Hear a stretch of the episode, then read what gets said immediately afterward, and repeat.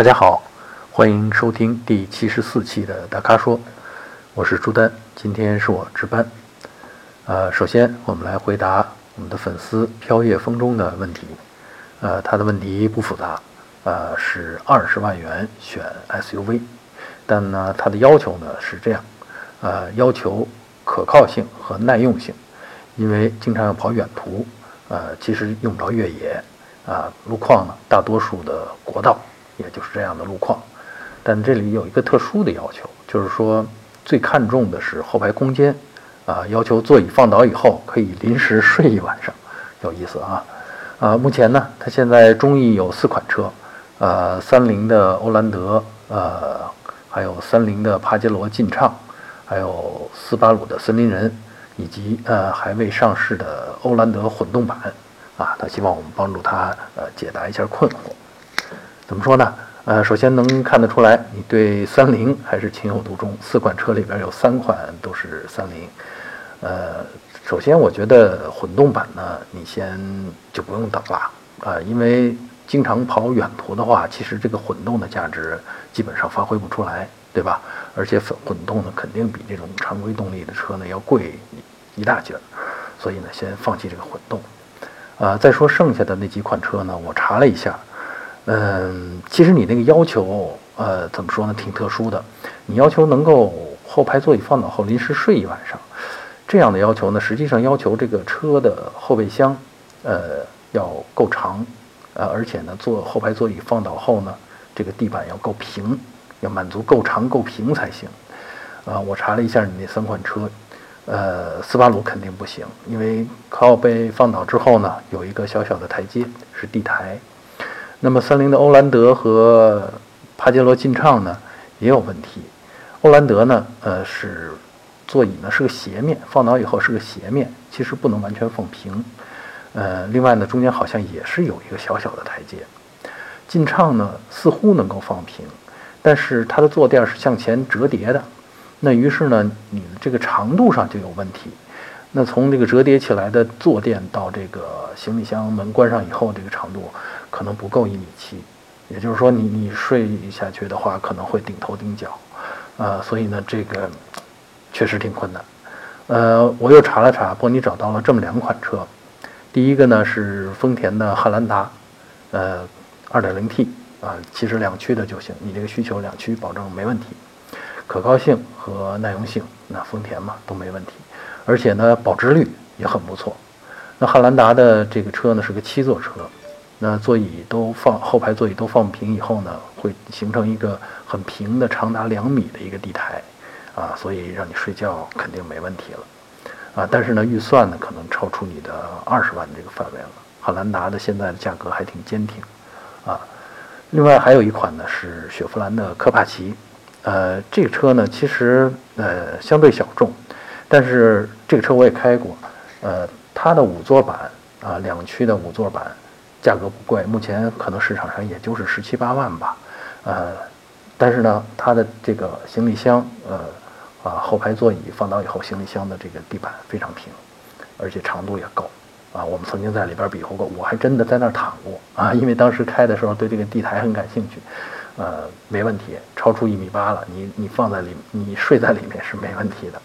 呃，不过科帕奇有个弱点，就是它的二点四自吸的发动机呢。呃，动力储备呢稍微弱一点，那你跟丰田的这个汉兰达 2.0T 比起来，那你在高速上你要是超个车呀什么的，啊，你如果开着科帕奇之类的，你就得酝酿一下，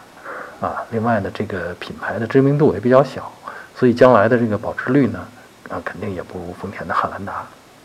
呃，所以综合呢，我觉得啊，汉兰达比较适合你的要求，你看行不行？来，接下来我们再回答啊我们的粉丝青春的黑眼圈的问题。嗯，他正纠结呢。嗯，据他说这是选择困难症，因为他现在纠结缤智、科雷嘉、观致啊，还有吉利的博越。他是这样想，就是本来打算二十万落地，啊，考虑到是自己的第一辆车，那又很想把价位呢，呃，放进十五万之内。呃，但是考虑来考虑去，还是拿不定主意。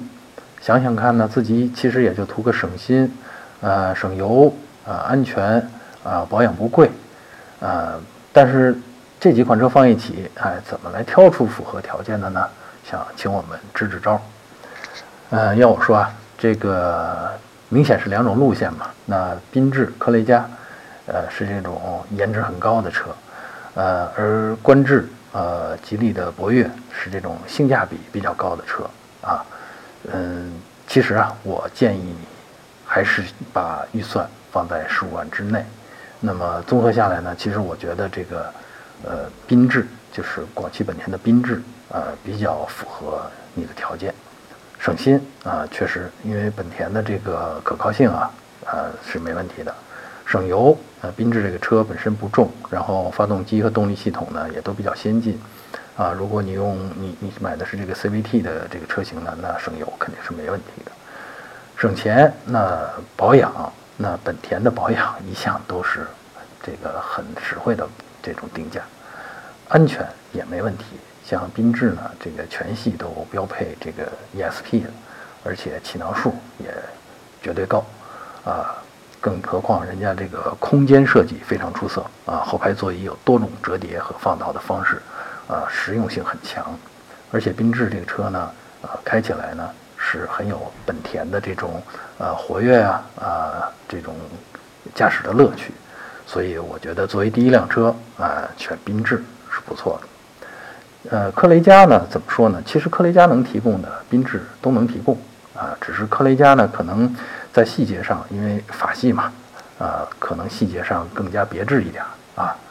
呃，观致呃怎么说？观致是其实是也是很不错的车。但是我们的测试一直表明呢，呃，它的动力系统，呃，跟车身的重量的匹配，可能还没有调教到最佳，所以呢，你开起来呢可能会有一些，呃，不太满意，啊，其实观致其他方面，那车身的做工啊、安全性啊，那都是绝对没问题的，呃，至于博越，呃，其实情况跟观致差不多。另外呢，博越的定价呢，其实呃，可能还会稍微高一点。呃，其实我不建议你这个第一辆车就选观致和博越，还有一个原因，那就是既然是第一辆车，你将来会肯定会换车，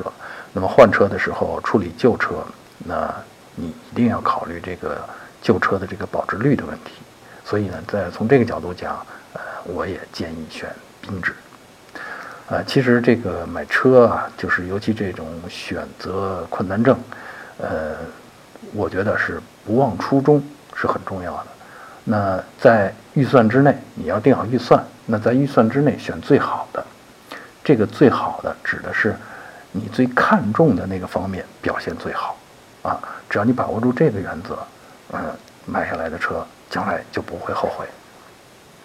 最后来回答一下我们的粉丝周老勋的问题吧，他是向我们求助啊，因为呃近期市场上新老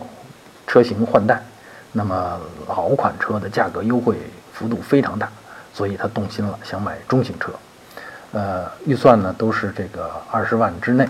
呃他看中的或者说他叫做他纠结的是这两款车，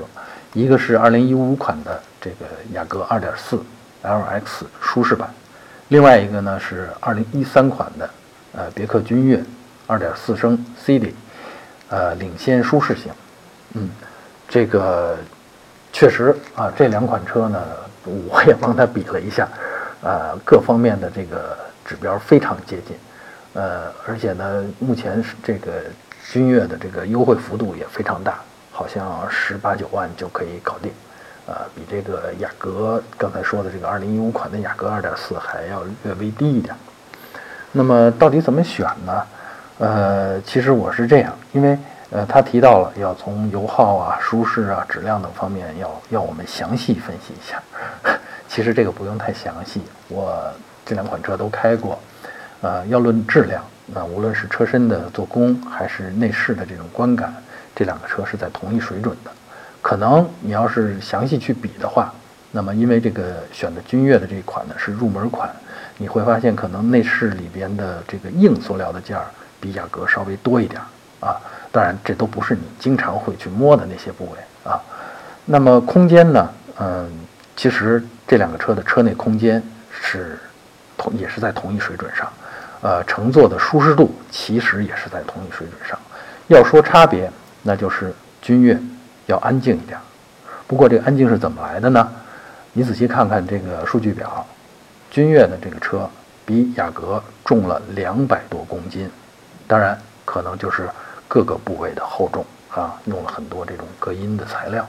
啊，最后呢导致哎君越开起来这个路面的噪声啊小一点儿，发动机舱传来的声音也小一点儿，啊，整个的感觉呢就显得这个比雅阁要安静一些。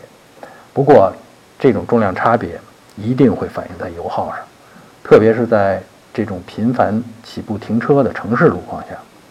呃，当然数据表上工信部的油耗就已经相差一升了。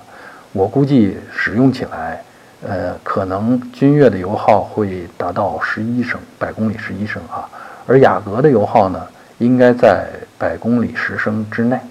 那当然看你是不是在意这个差别了啊。另外还有一个呢，就是雅阁开起来更活跃一些啊，更适合这个喜欢驾驶的人。啊，也就是说，车跟人之间的互动感会强一些。那不知道说了这么多，是不是已经有你满意的这种选择了？我建议，那你最终你还是要去试驾一下这两款车，看看自己究竟喜欢哪一种感觉。好，以上就是本期大咖说的全部问题。欢迎大家继续在微社区中提问。啊，如果你想了解更多的汽车资讯和导购信息，那就持续关注我们的公众号和车评网。我们下期节目再见，谢谢大家。